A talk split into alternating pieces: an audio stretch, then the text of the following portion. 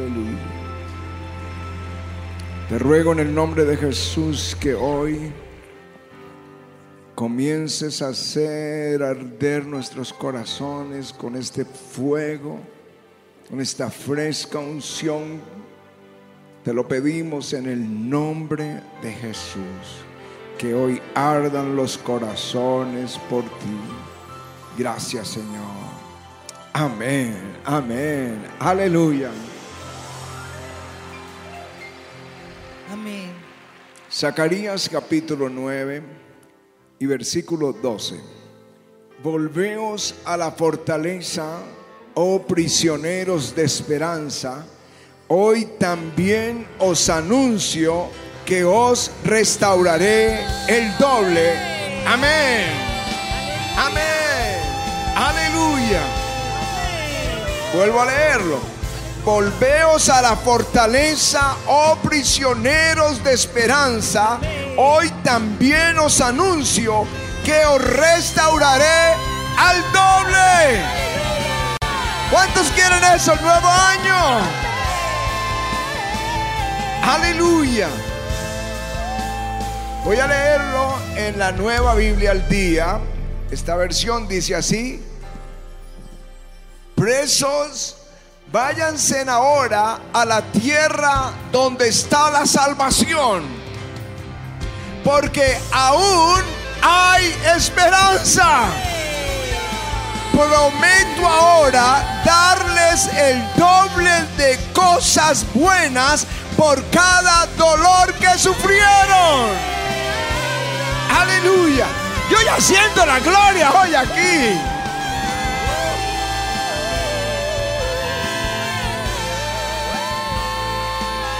Váyanse ahora a la tierra donde está la salvación, porque aún hay esperanza.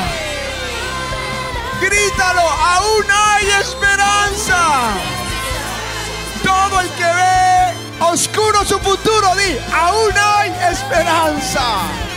Aún hay esperanza. Aleluya. Gracias, Señor.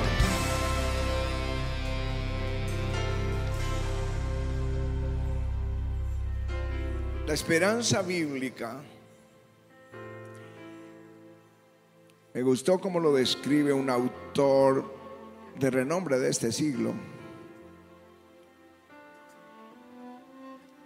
Dice, no es esa ilusión con la que cruzamos los dedos. Ay, que todo salga bien. No sé de dónde viene eso, pero bueno. No es eh, cruzamos los dedos, que, que, venga algo bueno. No, no, no. Eso no es la esperanza según el concepto bíblico. La esperanza bíblica es la expectativa confiada de que algo bueno está por llegar. Es la expectativa confiada que algo bueno está por llegar. Pero como todavía no ha llegado, hay que estar alertas. Porque la esperanza tiene una particularidad. Presta atención. Algo bueno está por llegar. Algo bueno no te toma desprevenido.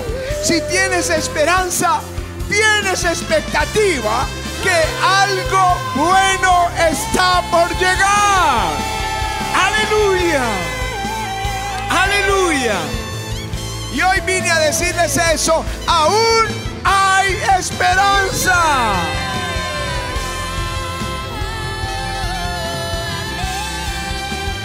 Aleluya.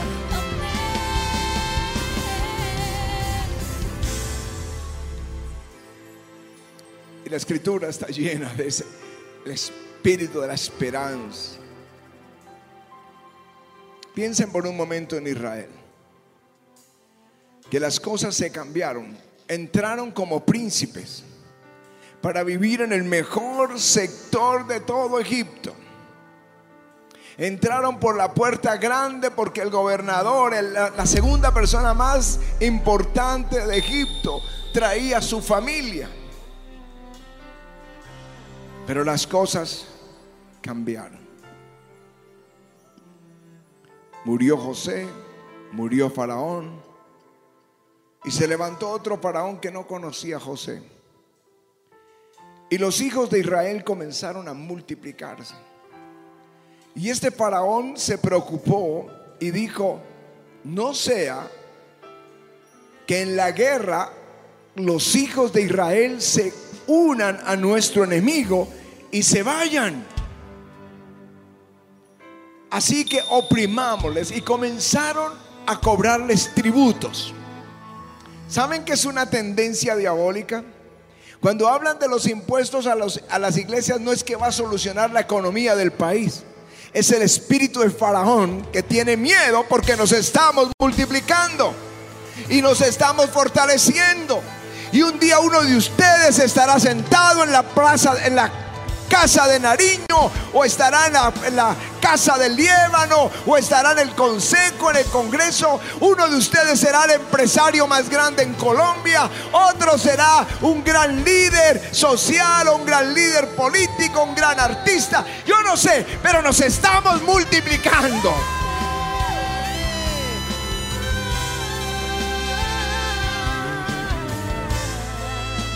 Y entonces Faraón comenzó a ponerles tributos y a oprimirlos y a exigirles y ponerles tareas pesadas y los hacían quebrantarse en aflicción, en lloro, lamento y les empezaron a azotar y esto fue creciendo un odio hacia ellos hasta que Faraón ordenó el asesinato de todos los niños.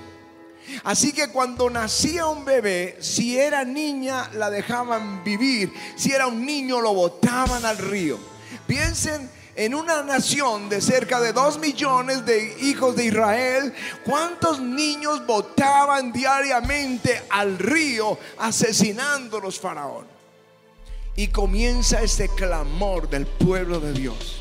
Comienza este gemir y es cuando Dios lo hablamos el viernes, aparece a Moisés en una zarza y le dice, yo he visto la aflicción de mi pueblo, yo he oído su clamor, ha venido delante de mí. Por tanto, yo los voy a sacar de la esclavitud de Egipto y los voy a llevar a una tierra buena que fluye leche y miel pero le da otra promesa que, también me gusta porque les dice, y yo le daré a este pueblo gracia en los ojos de los egipcios para cuando salgan. Y no vayáis con las manos vacías, sino que pedid a cada mujer y a su vecina y a su huéspada alhajas de plata, alhajas de oro y vestidos, los cuales pondréis sobre vuestros hijos y vuestras hijas y despojaréis a Egipto. Así que vino Moisés a Faraón y comenzaron todas estas plagas. Pero el pueblo tenía esperanza. Ya tenía una palabra que había un hombre que había venido con una palabra de Dios. Y aunque más los oprimían, las plagas era una señal de que algo bueno estaba por suceder. Y esa noche de la Pascua, cuando ofrecieron el cordero, esa noche salió la orden de Faraón, dejen ir libres a los hijos de Israel. Pero la Biblia dice que salieron con el oro y la plata de los egipcios. Ellas vinieron y pidieron a sus a las mujeres eh, egipcias los trajes, las joyas y los niños. Dos millones de personas no salieron con harapos, no salieron con ropa de esclavos, salieron como reyes, con la bendición de Dios, el oro de Egipto, los vestidos de Egipto y todos ellos fueron sanos. Aleluya. Aún hay esperanza. Algo bueno está por llegar.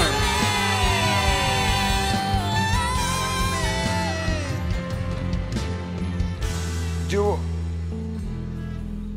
puedo pensar lo mismo para Jacob. Su hermano lo iba a matar, tuvo que salir huyendo a la tierra de Arán, a donde su tío Labán Y llegó allí y trabajó unos meses. Y entonces le pusieron un salario y él dijo, de salario quiero que me den a, Raquel, la hija menor de, de Labán. Y él lo engañó, lo puso a trabajar siete años y le entregó la mayor. Y luego otros siete años por la que él quería. Algo que uno no, no pasa por la mente nuestra es la burla. Ustedes creen, toda la gente de Arán sabía lo que le hicieron. Se burlaban, se reían de, de Jacob, lo engañaron.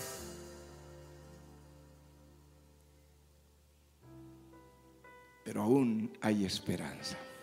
Esa es la palabra de hoy. Aún hay esperanza. 14 años bajo engaños. Y luego le pone un salario y dice la escritura que le cambió el salario 10 veces. Labán se lo cambió a Jacob. Él mismo decía, si las ovejas abortaban, me la descontaban del salario. Si se morían en el hielo, me lo descontaban del salario. Si me robaban una oveja, me la robaban, me la descontaban. Lo que era destrozado por las fieras, me lo destrozaban. Estaba perdido. Pero un día soñó y veía cómo los machos cubrían las hembras que estaban manchadas, que era el salario de Jacob. Y Dios le dijo, yo he visto lo que te ha hecho Labán. Por eso Dios le traslada todas las riquezas de Labán, se las traslada a Jacob. Y eso es lo que quiero que sepas. No importa si te han engañado, te han traicionado, te han fallado. Aún hay esperanza. Volveos a la tierra de la salvación, porque aún hay esperanza. Dice el Señor, les prometo darles el doble de cosas buenas por cada dolor que sufrieron. Aleluya. Así que a ellos les digo, algo bueno está por llegar. Algo bueno está por llegar. Dilo conmigo, algo bueno está por llegar.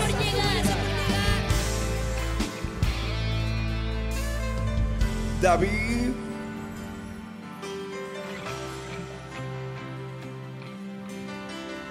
a quien Dios había ungido, pero que el rey por serlo lo perseguía a muerte y se escondía en una cueva en el desierto entre los filisteos. Y por fin los filisteos le dieron Ciclac como una ciudad para que él viviera ahí. Y había prosperado, pero un día llegaron a Ciclac David y sus hombres y la encontraron quemada, destruida. Ni uno solo de los suyos estaba ahí. Se habían llevado las mujeres, se habían llevado los niños, se habían llevado el, ganado y todo el tesoro que David tenía.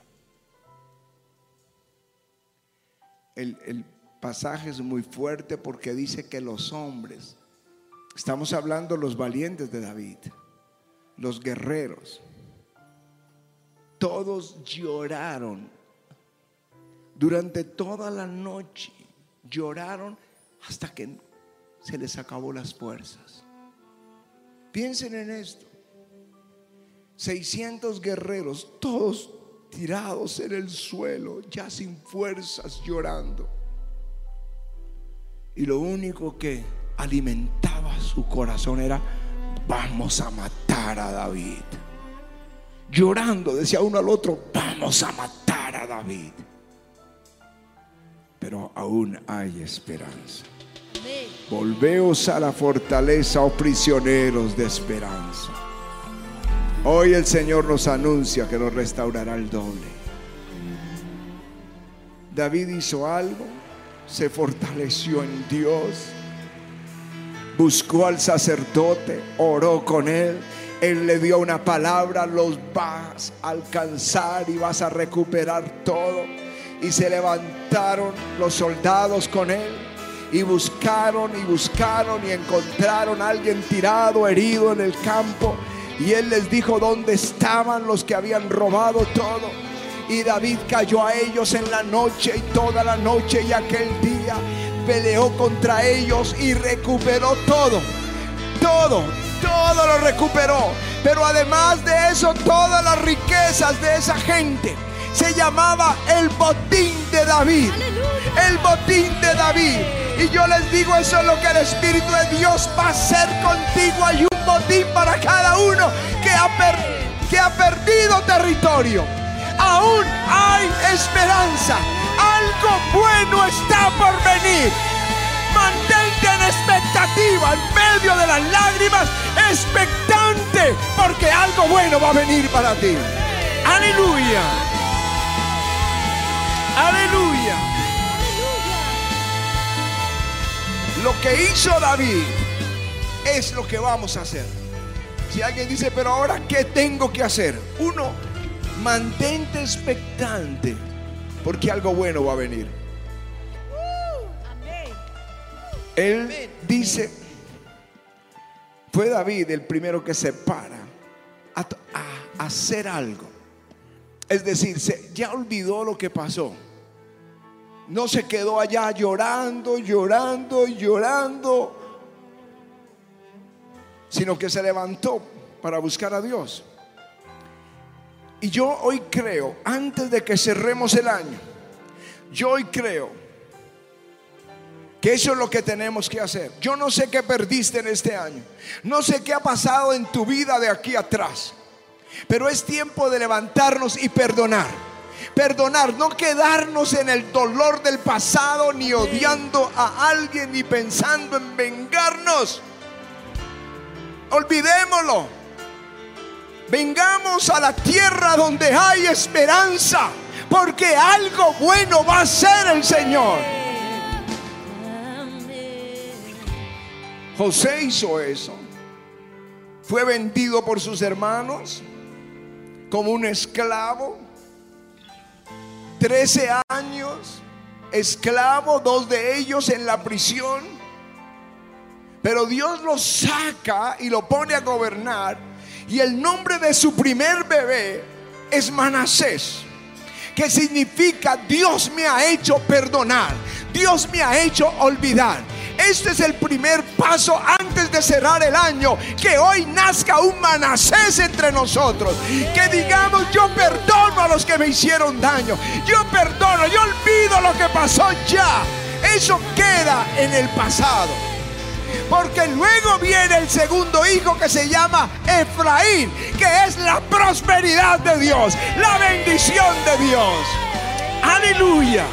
Dios me ha hecho prosperar en la tierra de mi aflicción.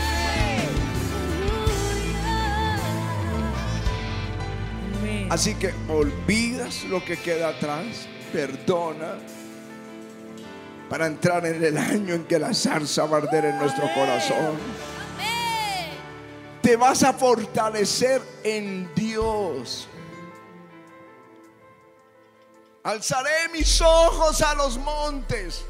¿De dónde vendrá mi socorro? Dice el Salmo. Mi socorro viene de Jehová que hizo los cielos y la tierra. Eso fue lo que hizo David. En el Salmo 40 dice, pacientemente esperé, la esperanza bíblica. Esperé a Jehová, la seguridad de que algo Dios va a hacer, algo bueno viene. Pacientemente esperé a Jehová y se inclinó hacia mí y oyó mi clamor y me hizo sacar del pozo de la desesperación, del lodo cenagoso. Puso mis pies sobre peña, enderezó mis pasos, puso luego en mi boca cántico nuevo y alabanzas a nuestro Dios.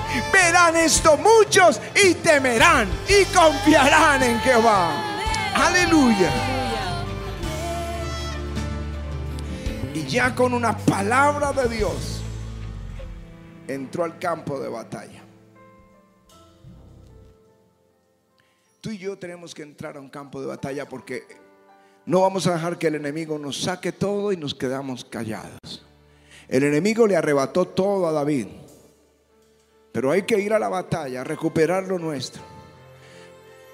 Con dos armas espirituales que les voy a entregar hoy, que guarden hoy en su espíritu. Una, el nombre de Jesús. El nombre de Jesús. Ustedes tal vez no tienen idea lo poderoso que es ese nombre. Pero es tan poderoso que Hitler se va a arrodillar, Faraón se va a arrodillar.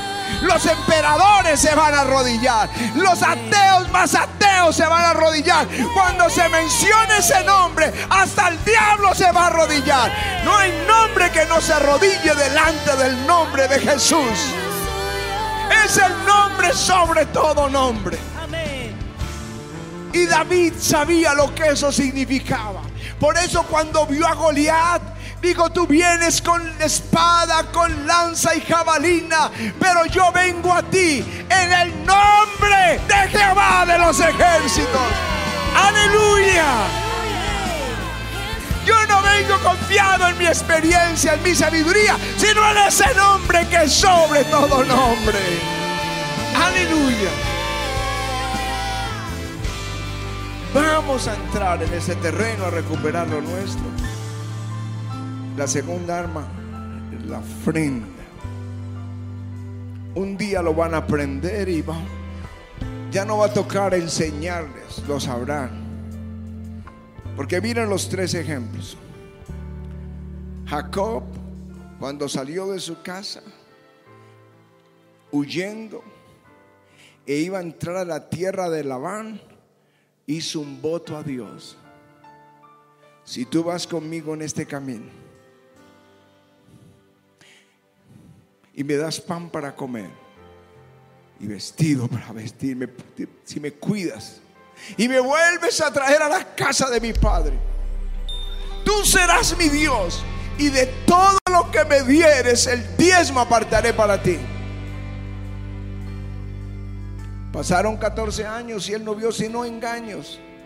Pero Dios le dijo, yo me acordé del pacto que me hiciste. Yo hice memoria de tus ofrendas. Como dice el Salmo 20, yo hice memoria de tus ofrendas en el día del conflicto. Y Dios le hizo justicia. En Éxodo, ni las plagas. Le decían los siervos de Faraón, Egipto está destruido, déjalos ir. Y Faraón decía, no se van de aquí.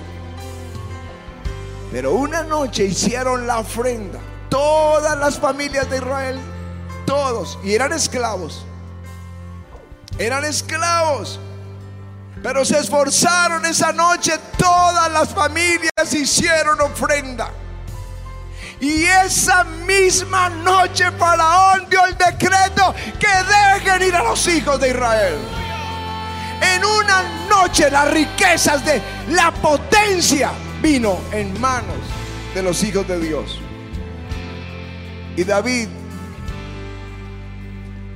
David hizo voto al Señor. Por eso dice, cumpliré a Jehová mis votos. Porque cuando venció a los amalecitas, envió el botín a los ancianos, a los a, su, a la ofrenda que había prometido. Por eso escribe en el Salmo 50, sacrifica a Dios alabanza.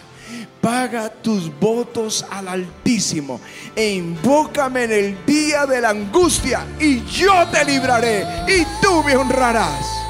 Algo bueno está por venir. Yo quiero ser breve, solo quiero que cierren el año sabiendo algo bueno está por venir. Algo bueno está por venir.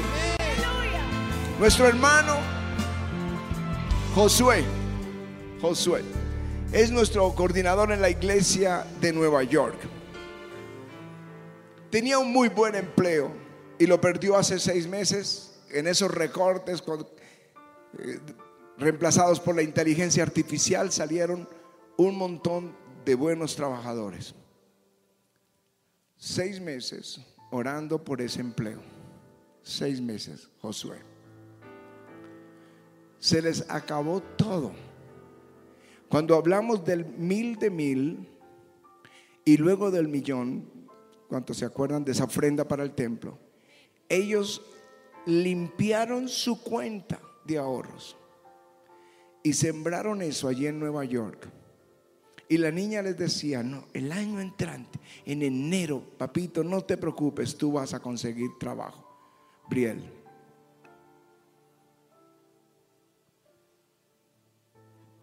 Dos días antes del Congreso, del parque, necesitábamos un equipo urgente para que todo esto funcionara, lo de televisión.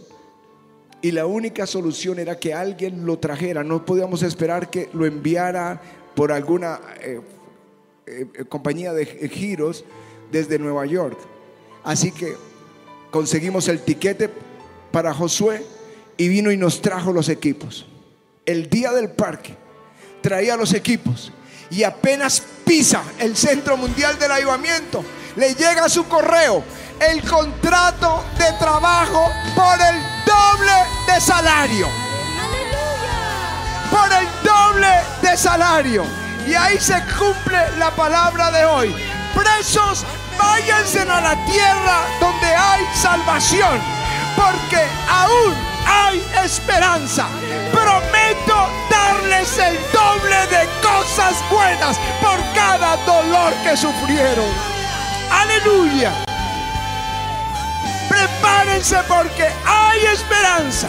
Algo bueno está por venir. Algo bueno está por venir.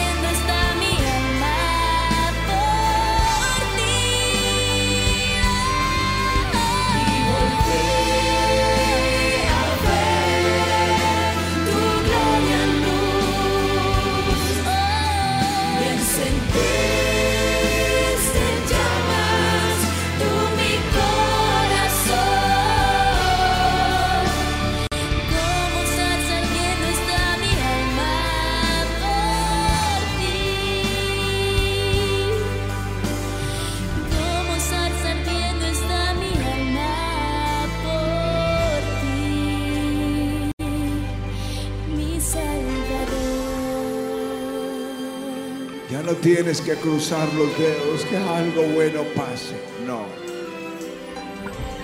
Es la certeza en tu espíritu. Es esa expectativa certera que algo bueno va a suceder.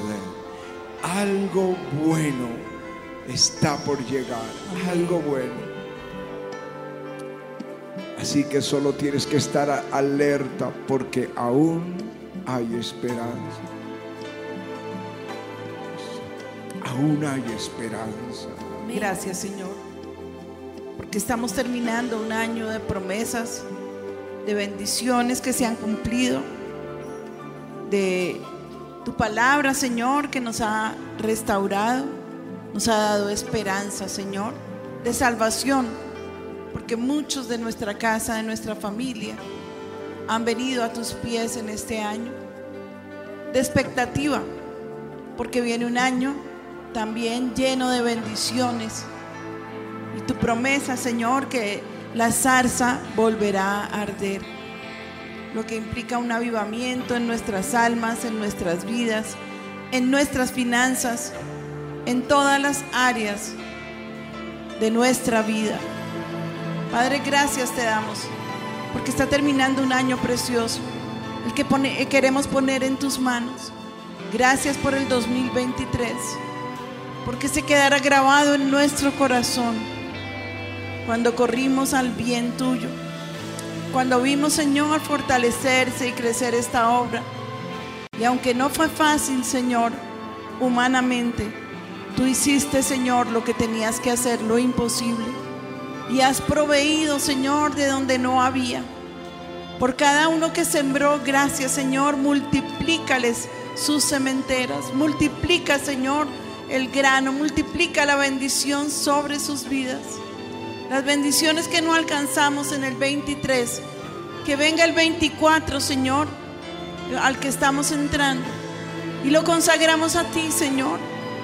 Ponemos delante de tu altar nuestras esperanzas, nuestra fe, nuestros votos, nuestras ofrendas, nuestros diezmos. Te clamamos, Señor, como profetas que somos, que venga esa bendición, que se abran las ventanas de los cielos, que tu mano poderosa, extendida, llena de riquezas, se abra con misericordia sobre tu pueblo, que extienda, Señor, tu bien sobre cada familia en avivamiento, sobre cada persona en este lugar, que el ministerio pueda crecer tanto como tú quieras y te lo permitamos, porque a veces somos obstinados quita la ceguera, quita la obstinación y haznos cada día más obedientes a ti. Espíritu Santo, gracias porque tú has llenado la casa. Gracias porque tú nos has acompañado. Yo creo que tú llenarás a Colombia de tu gloria. Yo creo que esta preciosa nación será transformada por ti. Yo creo, Señor, que vendrá un gran avivamiento que sacuda a Colombia, de norte a sur, de oriente a occidente, que las fronteras que son de maldad para Colombia estarán cerradas y las que son de bendición, ábrelas, Padre mío, ábrelas, Señor, y que Colombia deje de ser como ese limosnero, pero que comience a exportar bendición, primero la espiritual, pero también la material. Este es un país rico porque tú lo hiciste así. Que esa riqueza, Señor, sean ahora aumentadas sobre la tierra colombiana, Señor, y que no venga el devorador, sino échalo fuera en el nombre de Jesús, ni a nuestras casas, sácalo fuera, Señor. Renuncia tú a ese devorador, renuncia en el nombre de Jesús. Y también, Señor, que venga la sobreabundancia, porque es la que tú has prometido. Y es en la que tú quieres que caminemos, Señor. No podemos terminar el 2023 sin decirte gracias, Señor. Gracias, infinitas gracias. Gracias por tu paciencia, Señor. Yo clamo que avivamiento para el 24 crezca espiritualmente, que las familias y los jóvenes maduren espiritualmente, que cualquiera que se encuentre con cualquiera de nosotros diga, realmente hay palabra de Dios en sus bocas. Haz de nosotros, Señor, ese fuego avivador donde quiera que vayamos. Señor, que seamos ahora nosotros, aquellos que estamos sobre la tierra, trayendo luz y sal, y también que seamos proveedores de avivamiento en tu compañía, Espíritu Santo de Dios. Por favor, no nos dejes. Ven sobre la iglesia, ven sobre nuestro pastor. Dale nuevas fuerzas, Señor. Dale revelación y sabiduría. Dale autoridad, Señor, delante de las autoridades. Señor, sabemos el precio que paga allí en tu presencia. Yo te pido por todos los ministerios de avivamiento, por cada servidor, por cada líder, por sus hijos y sus generaciones, por las ovejitas, Señor, y sus generaciones, que hagas una marcada diferencia entre tu pueblo y el que no lo es, Señor entre el que está apasionado por ti y el que no lo está. Derrama, Señor, derrama tu gloria. Derrama tu misericordia, que tu paciencia, Señor, nos ha alcanzado. Sabemos que no somos merecedores, que no somos mejores. Regálanos la humildad para entender que solamente eres tú. Espíritu Santo, toda la gloria, toda la honra, toda la alabanza y todo el poder sean solamente para ti. En el nombre de Jesús. Y Sharabakanda Rabahaya. Y Tarabakanda Rabahaya. Iribikanda Rabahaya Ramatanda Ramachia Ramakandara. Y Rabakanda Rabasaya.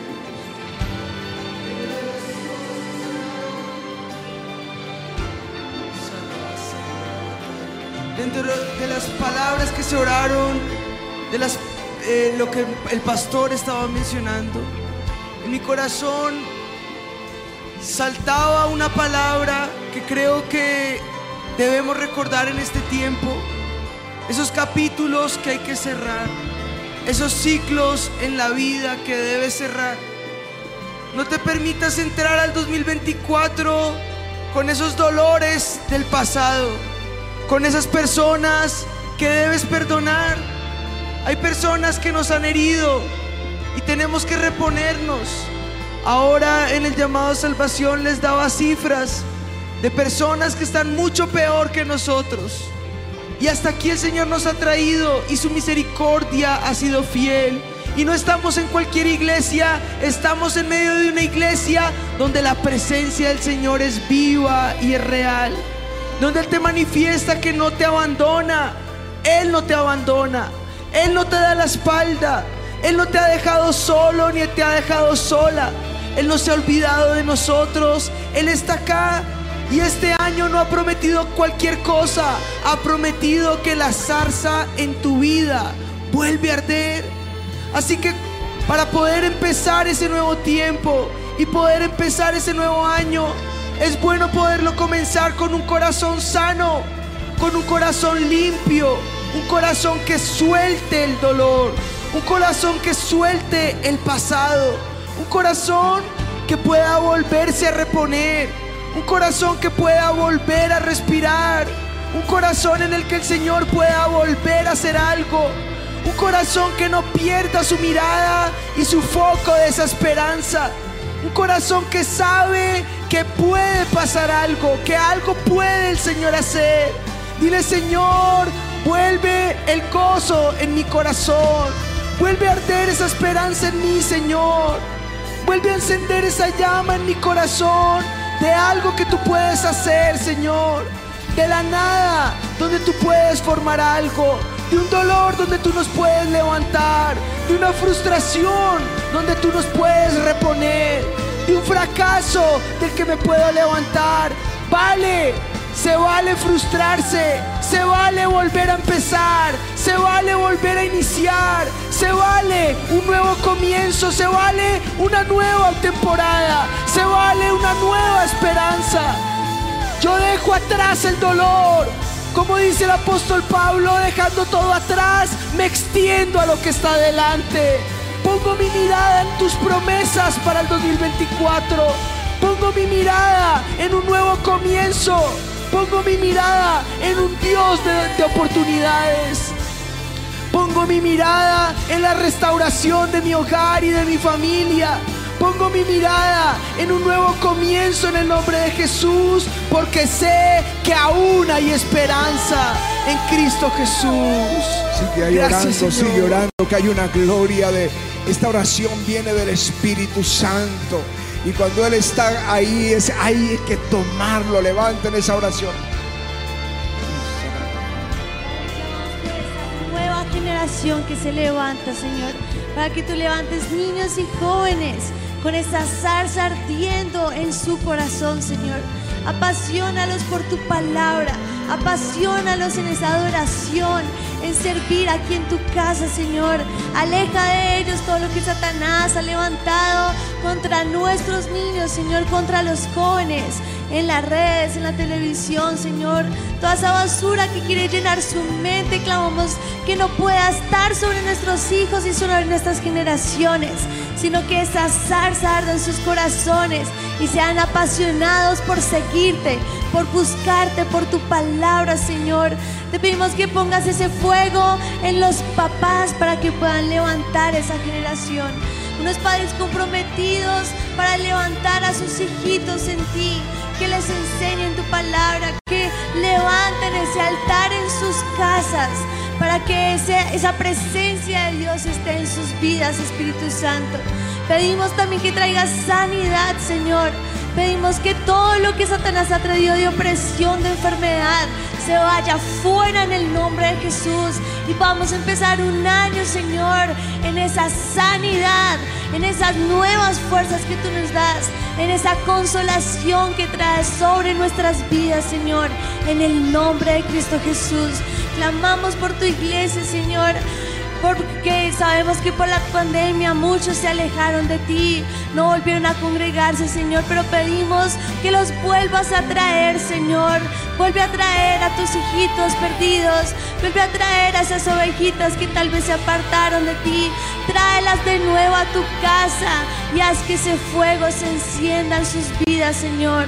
Clamamos para que todos los que no han escuchado de ti, de nuestras familias, Señor, también vengan a tus pies en este año, Espíritu de Dios. Unge nuestras vidas y el ministerio y cada ovejita sea portador de ese fuego de tu gloria, Señor, en el nombre de Cristo Jesús. Levanta tus manos porque algo bueno está por llegar sobre una promesa que la zarza vuelve a arder. Son muchas cosas que van a ser nuevamente levantadas. Recibe ahora esto, recíbelo.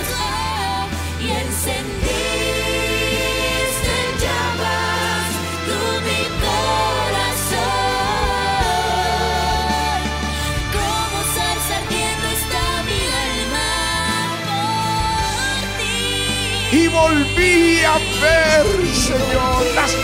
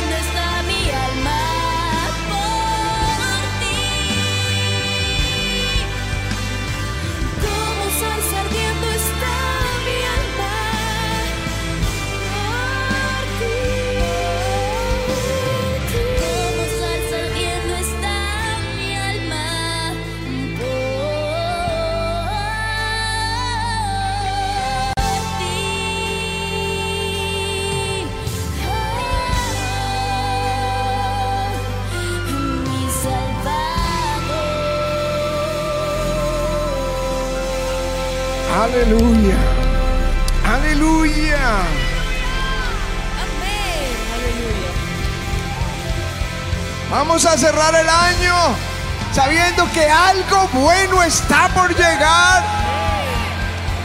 La zarza volverá a arder. Yo los quiero bendecir antes de celebrar con esta alabanza. Espero que me tengan el mejor coro de alabanza, Anita. Vamos a celebrar. Pero yo quiero bendecir la iglesia, así que levanten sus manos, amor. Vamos a cerrar el año bendiciéndoles. Bendita de Jehová sea tu tierra, tu territorio, con lo mejor del cielo y con el rocío y con el abismo que está abajo, con los más escogidos frutos del sol, con el rico producto de la luna con el fruto más fino de los montes antiguos, con la abundancia de los collados eternos y con las mejores dádivas de la tierra y su plenitud. Y la gracia del que habitó en zarza venga sobre la cabeza de cada miembro del avivamiento. ¡Aleluya! Aleluya. Jehová te bendiga y te guarde. Jehová haga resplandecer su rostro sobre ti y tenga de ti misericordia. Jehová alce su rostro sobre ti y ponga en ti su shalom, su paz. En el nombre de Jesús. ¡Aleluya! ¡Feliz 2024! ¡Feliz año nuevo! ¡Aleluya! Avivamiento, que Dios te bendiga. Aleluya. Dale un fuerte aplauso a Él.